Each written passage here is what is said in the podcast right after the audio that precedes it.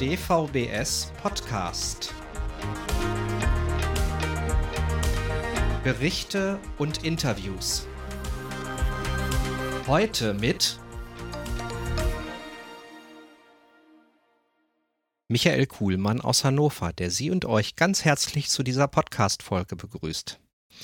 Stammhörer des Podcastes werden mich vielleicht kennen. Ich habe bei dem einen oder anderen Podcast schon mitgewirkt. Trotzdem noch mal ganz kurz zu meiner Person. Ich bin im DVBS und arbeite dort im Vorstand der Fachgruppe Musik und Leben und Arbeiten tue ich in Hannover. Und dieser erste Podcast für mich als Moderator ist ganz pädagogisch, weil wir beschäftigen uns mit einem Thema, was so ein bisschen schon seine Schatten vorauswirft, nämlich mit dem VBS-Kongress, der in der ersten Augustwoche in Marburg stattfindet. Über diesen Kongress gibt es natürlich viel zu erzählen und zu diesem Zweck habe ich mir einen Interviewpartner eingeladen, nämlich Herrn Thomas Loscher aus Friedberg. Schönen guten Morgen, Herr Loscher. Guten Morgen, Herr Kuhlmann. Erstmal herzlichen Dank, dass Sie äh, bereit waren, jetzt mir dieses Interview zu geben und dass wir uns jetzt hier so ein bisschen über den VBS-Kongress unterhalten können. Jetzt ist es wahrscheinlich so, dass einigen unserer Hörerinnen und Hörer der Name VBS möglicherweise nichts äh, sagt oder nur sehr wenig. Deshalb würde ich Sie bitten, stellen Sie sich doch einmal kurz vor und erzählen Sie vor allem auch, was machen Sie denn im VBS und was macht der VBS? Ja, der VBS ist der Verband für Blinden- und Sehbehindertenpädagogik wir sehen uns so ein bisschen als die Interessensvertretung beziehungsweise als der Berufsverband von all den Menschen, die mit Menschen mit einer Sehbeeinträchtigung arbeiten, sei das im Kindesalter, in der Frühförderung oder in der Schule oder auch in später im äh, Erwachsenenbereich in der Ausbildung. Wir sind also kein klassischer Lehrerverband, sondern sehen uns wirklich als ein Verband, der alle Menschen vertritt, die eben mit Menschen mit Sehbeeinträchtigung oder Blindheit arbeiten. Versuchen da natürlich eine gewisse Öffentlichkeit zu schaffen, ähm, das Thema einfach auch in die, äh, die Mitte der Gesellschaft zu bringen und so sehen uns aber auch als politische Vertretung eben dieser Berufsgruppe, um die es da geht, diese, beziehungsweise diese Berufsgruppen. Und ein ganz großes zentrales Element unserer Arbeit im VBS ist die Ausrichtung verschiedenster Fortbildungsreihen beziehungsweise ähm, Tagungen im Rahmen verschiedener AGs, die der VBS bietet, sei das zum Thema Musik, ähm, im Kontext von Sehbeeinträchtigung oder Blindheit oder sei das das Thema Breilschrift, ähm, Mathematik, Naturwissenschaften oder auch das Thema komplexe Beeinträchtigung, denn natürlich auch gehören diese Menschen dazu, die neben der Sehbeeinträchtigung weitere Beeinträchtigungen haben. Ich selber bin im VBS ein, als Leitung der AG Menschen mit komplexen Beeinträchtigungen dabei, sowie in äh, der Leitung der AG Musik. Und äh, wir freuen uns jetzt natürlich sehr auf den Kongress, weil wir da die Möglichkeit haben, uns wieder mal im ganzen deutschsprachigen Raum, das heißt über Deutschland hinaus, mit Kollegen auch aus Österreich und der Schweiz zu vernetzen, auszutauschen und auf den neuesten Stand zu bringen, was die Arbeit und die Pädagogik im Bereich Blindheit und Sehbeeinträchtigung ausmacht. Das finde ich äußerst spannend. Jetzt haben Sie ja für den Kongress Anfang August zum einen wirklich eine, eine sehr schöne Jahreszeit auch gewählt. Äh, es ist ja nun durchaus, finde ich zumindest, immer ein Unterschied, ob man jetzt möglicherweise im Winter bei Schnee und Eis oder bei, bei Matsch irgendwie sowas machen muss oder im Sommer. Kann man natürlich auch genau andersrum sehen. Wenn die Sonne jetzt richtig schön scheint draußen, dass es dann natürlich schwerfällt zu arbeiten. Aber wie dem auch sei, der Kongress findet in Marburg statt. Ist Marburg als Stadt jetzt und als Zentrum des deutschen Blindenwesens bewusst gewählt? Ja, also der Kongress findet in der Regel, der findet ja alle vier Jahre statt in der Regel, hat sich jetzt leider durch Corona alles ein bisschen verschoben. So, eigentlich sollte der schon 2020 stattfinden. Jetzt haben wir schon 2023 und wir sind froh, dass es endlich soweit ist. Wir haben Marburg ganz klar bewusst gewählt, natürlich auch wegen der Blister als einem wirklich zentralen Zentrum der Blinden- und Sehbehindertenpädagogik, die über ja, Jahrzehnte hinweg natürlich hervorragende Arbeit leistet und dort als wirklich herausragendes Beispiel hervorzuheben ist. Wir sind auch sehr sicher, dass die Blister ein hervorragender Austragungsort sein wird, weil die es einfach gut organisiert bekommen. Die äh, Planung sieht schon sehr gut aus. Wir sind alle sehr gespannt, wenn wir so ins Programm reinschauen, was, äh, was so äh, vor, ähm, geplant ist, auch über die, die traditionellen ähm, Seminare und Workshops hinaus denn auch das macht das natürlich auch aus. Marburg ist natürlich auch neben der Blister ein äh, spannender Ort, um äh, den einfach mal kennenzulernen und auch ein Ort, wo man sich auch gut einfach nochmal neben den äh, Workshops zusammensetzen kann, um sich auszutauschen. Ja, vor allem ist Marburg eine Stadt. Ich selber äh, bin nicht in Marburg zur Schule gegangen, aber war im Laufe meines Lebens auch schon das ein oder andere Mal da. Vor allem ist Marburg eine Stadt, die fit hält wegen der äh, vielen Hügel. Also es gibt ja irgendwie eine Unterstadt und eine Oberstadt und wenn man da irgendwie jetzt äh, mehrmals am Tag hoch oder runter laufen muss, äh, das hält fit. Das stimmt allerdings. Und ähm, da werden wir natürlich dann das natürlich auch sehr ausnutzen, um äh, dann zwischen den ganzen äh, anstrengenden, geistig anstrengenden Workshops uns auch noch körperlich zu betätigen. Ja, das ist wichtig. Ich habe jetzt äh, um dieselbe Zeit oder in derselben Zeit eine Musikwoche. Das ist in, ähm, in gewisser Hinsicht schade, äh, weil dadurch, äh, dass eben zwei große Veranstaltungen sind vom DBSV und äh, ich diesen, diesen Kongress auch interessant gefunden hätte. Aber alles geht nicht und es gibt viele Veranstaltungen und wir haben ja hier jetzt die Möglichkeit, Möglichkeit, uns über diesen Kongress zu unterhalten. Jetzt haben Sie schon einiges erzählt über den VBS, was der VBS macht. Bitte erzählen Sie doch mal so ein bisschen was über den Kongress. Was findet da genau statt? Ist das reine, ich sag mal, Austauschveranstaltung oder worum geht es thematisch? Genau, der Kongress hat ein großes Überthema bekommen. Das ist das Thema Leben, Bildung und Partizipation. Es wird also wirklich darum gehen, die ganze Lebensbreite und äh, Spannbreite der Menschen mit Sehbeeinträchtigung und eventuell weiteren Beeinträchtigungen abzubilden und sich mit diesem Thema zu beschäftigen. Und es wird verschiedene Seminare und Workshops sowie Vorträge geben, über die ganze Woche verteilt, die zu unterschiedlichen Themen äh, stattfinden werden. Ein großes Thema wird das Thema Digitalisierung sein, was uns in der Pädagogik natürlich sehr stark in den letzten Jahren äh, umso stärker beschäftigt, sei das jetzt eben wie wir hier in der Videokonferenz sind, aber natürlich auch verschiedene verschiedene ähm, neue Aspekte, wie die äh, jetzt auch durch die KI-Technologie zu uns kommen. Und äh, wo es eben darum geht zu schauen, wie können wir die auch nutzen, um damit die die äh, Pädagogik bei Menschen mit Sehbeeinträchtigungen äh, zu verbessern. Ein zweites großes Thema für uns ist die, das Thema Professionalisierung, Qualifizierung und Interdisziplinarität. Wir haben natürlich auch ein Problem mit dem Fachkräftemangel. Auch wir brauchen gut ausgebildete Leute in, der, in unserer Pädagogik, die eben sich auf die spezifischen Belange von Menschen mit Sehbeeinträchtigung einstellen können. Das ist ja auch nichts, was man mal so nebenbei macht, sondern da braucht es gewisse Expertise. Und für uns ist natürlich auch die Frage, wie kriegen wir diese Expertise in die Einrichtungen, in die äh, Orte, wo Menschen mit Sehbeeinträchtigung arbeiten und lernen. Mhm. Und äh, das Thema Interdisziplinarität ist da, glaube ich, was, was man nochmal sehr hervorheben muss, weil das eben nicht nur heißt, es geht nicht nur um die, die Lehrkräfte, sondern es geht vor allem auch um andere Fachgruppen, die noch beteiligt sind und wie wir uns eben zusammenfinden können. Dann ist da natürlich ein dritter schwerer Themenpunkt, ist das Thema Bildung, weil das natürlich gerade das Kindes- und Jugendalter ein sehr großer Teil unserer Arbeit darstellt. Aber darüber hinaus wollen wir uns auch mit weiteren Themen wie Wohnen, Arbeit und Freizeit beschäftigen. Gerade hier ist ja das Thema Inklusion ein ähm, sehr wesentlicher Punkt. Wie können wir hier Angebote schaffen oder wie muss hier gearbeitet werden, damit auch alle Menschen, insbesondere eben in unserem Kontext die Menschen mit Sehbeeinträchtigung und Blindheit teilhaben können. Klingt sehr spannend. Also finde ich wirklich spannend und äh, nochmal schade, dass ich jetzt tatsächlich in diesem Jahr nicht dabei sein kann. Und das führt mich auch gleich zur nächsten Frage. Es ist ja offensichtlich so, wenn ich Sie richtig verstanden habe, dass sich zu diesem Kongress jetzt nicht nur Fachpersonal anmelden kann, also jetzt wirklich blinden Sehbehindertenpädagogen, sondern auch Interessierte. Ist das richtig? Das ist richtig. Grundsätzlich ist das offen für ähm, alle Mitglieder des VBS, aber natürlich auch für jeden anderen, der sich für dieses Thema interessiert. Aufgrund verschiedener Umstände sind wir mit dem Podcast leider ein bisschen später als ursprünglich geplant und Sie sagten mir vor ein paar Tagen, äh, die Anmeldefrist würde jetzt äh, ablaufen. Haben Sie ungefähr einen Überblick, wie voll das ist? Weil wenn der Podcast jetzt rauskommt, das dauert jetzt natürlich auch noch mal ein paar Tage und der äh, wird gehört von Leuten und das hört jemand, der sagt, auch wie schade, ich hätte Zeit, ich möchte da gerne noch teilnehmen. Ist das noch möglich? Also grundsätzlich war genau das, die, äh, die Anmeldefrist gerade abgelaufen. Ich würde aber jetzt einfach mal, ich weiß es leider nicht ganz genau, ich würde jetzt einfach mal auf die Seite vbs2023.de verweisen. Das ist die Seite des Kongresses. Hier findet man auch nochmal alle Informationen zum Kongress und zur Anmeldung. Und ähm, ich bin mir sicher, man kann äh, hier nochmal über die Kontaktadresse auch äh, Kontakt aufnehmen mit dem Organisationsteam und schauen, ob man da doch nicht vielleicht für einen Tag oder auch mehrere Tage vorbeischauen kann. Das ist doch eine gute Information. VBS 2023. Wir schreiben das natürlich auch noch in die Show Notes. In einem Wort geschrieben natürlich ohne Sonderzeichen. Genau. Mhm. Okay. Wir sprachen vorhin über die Zielgruppen, die Sie mit dem Kongress ansprechen wollen, und da sagten Sie, dass auch eben Interessierte angesprochen werden sollen, nicht nur Musikpädagogen.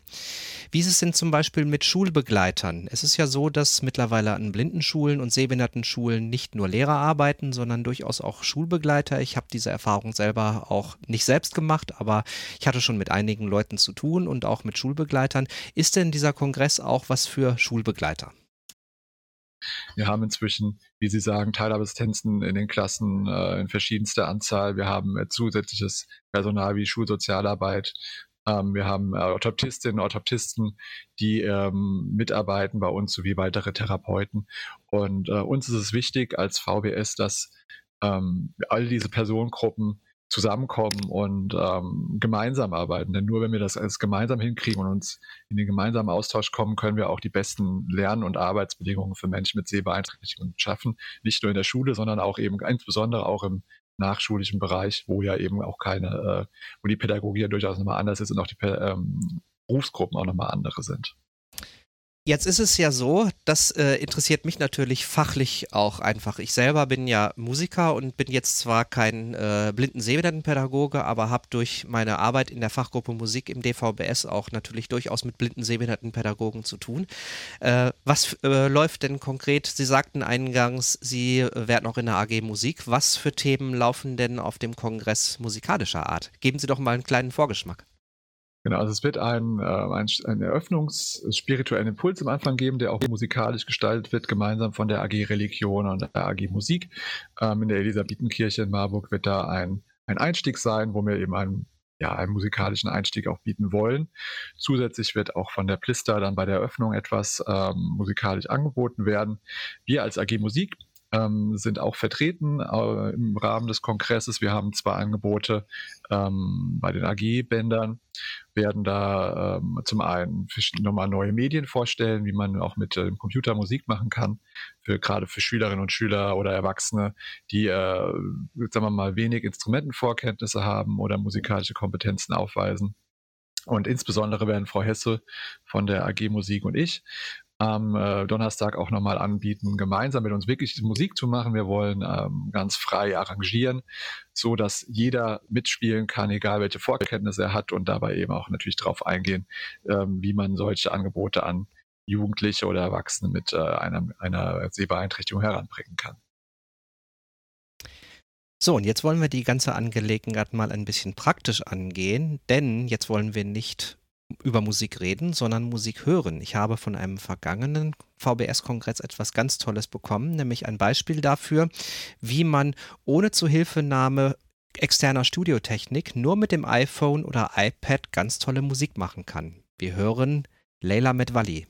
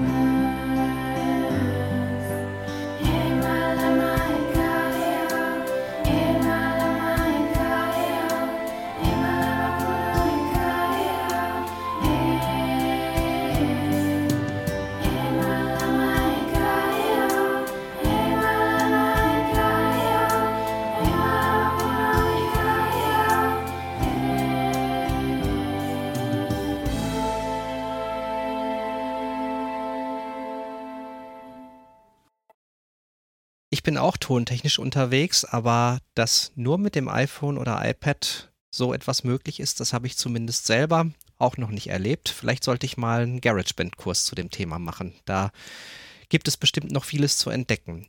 Sie hören den DVBS-Podcast. Wir sind nach wie vor verbunden mit Thomas Loscher und sprechen über den VBS-Kongress in Marburg. Ich glaube, es gibt ja sogar, wenn ich richtig informiert bin, ich habe das von den Kollegen gehört, irgendwie einen Vortrag zum Thema Breilnotenschrift. Ist das so? Das äh, ist richtig, das habe ich auch gelesen. Ich kann gerade mal ins Programm schauen, vielleicht finde ich auch dazu. Ähm, ich denke, ja, also ich hatte das auch gelesen. Ich glaube, es geht darum, ähm, ah ja, Geschichte der computergestützten Produktion von Prallnoten. Wird es ein bisschen einen Rückblick geben ähm, über die Möglichkeiten, Prallnoten eben auch mit dem PC zu äh, erstellen. Sicherlich dann auch ein Blick in die aktuelle Varianten, was es an Möglichkeiten gibt um äh, Prallnoten äh, zu erzeugen. Ähm, auch sicherlich ein spannendes Thema. Breilnotenschrift ist ja ähm, durchaus ein komplexes Thema für uns Sehende zumindest. Und ähm, hier ist es, glaube ich, auch wichtig, immer wieder sich auszutauschen und ähm, zu schauen, welche, welche Möglichkeiten es gibt, es da doch relativ einfach und schnell für die, für die betroffenen Menschen, die die, die Breilnotenschrift lesen können und nutzen wollen, auch ähm, dann äh, die, quasi die Noten zur Verfügung stellen zu können. Mhm. Lassen Sie uns mal kurz bitte auf ein anderes Thema noch zu sprechen kommen, was ja in den letzten Jahren, äh, kriege ich zumindest mit, relativ kontrovers diskutiert wird, das Thema Inklusion. Ich erzählte es vorhin, ich selber arbeite an einer Förderschule und ich selbst habe auch äh, die klassische Blindenschullaufbahn so der 80er Jahre hinter mir, Blindengrundschule, bin dann relativ früh in die Integration, so nannte man es damals, gegangen. Aber das Thema ist ja heute nicht nur im, im Blindenwesen aktueller denn je. Gibt es zum Thema Inklusion, gibt es da beim Kongress auch Inhalte, irgendwie Kongressinhalte? Also das Thema Inklusion wird sich insgesamt durch das Kongress, ganzen Kongress durchziehen. Das ist natürlich ein Thema, ähm, was in der kompletten Blinden- und Sehbehindertenpädagogik nicht mehr wegzudenken ist. Ähm, Inklusion, die es ja auch gibt, wird da Angebote entsprechend anbieten an den AG-Angebotstagen Dienstag und Donnerstag, sondern es wird insgesamt wird man äh, über äh, alle Vorträge und alle Workshops hinweg das Thema immer wieder aufgreifen. Ähm, dabei spielen natürlich verschiedene Varianten die Rolle, eben auch zum Beispiel die Zusammenarbeit mit Teilhabeassistenzen, ähm, aber auch eben die Möglichkeiten digitaler Hilfsmittel wie jetzt iPad oder Computer im Rahmen von, von Unterricht oder Ausbildung. Ähm, sowie eben auch Unterrichtskonzepte oder auch die äh, Zusammenarbeit mit, mit verschiedenen äh, Berufsgruppen ähm, in diesem inklusiven Setting. Das ist einfach inzwischen ähm, eigentlich ein, ein Standard. Wir haben inzwischen, zumindest im schulischen Kontext, die meisten Schüler in der Inklusion nicht mehr an, an unserer Schule. Von daher ähm, ist das unser ist das ein wichtiges Thema für uns, weil wir uns da eben jetzt auch umstellen müssen in den letzten Jahren und auch weiterhin, um für diese Schülerinnen und Schüler wie diese Lernenden einfach möglichst ideale Lernchancen auch im inklusiven Setting zu bieten. Mhm.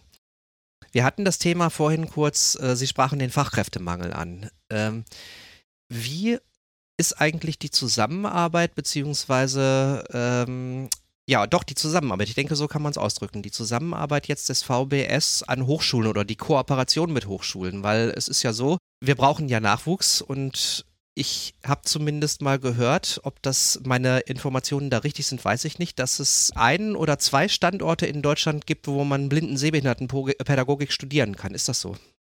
Genau, also Blinden- Sehbehindertenpädagogik kann man derzeit in äh, Berlin, Hamburg, Dortmund, Würzburg und Heidelberg studieren.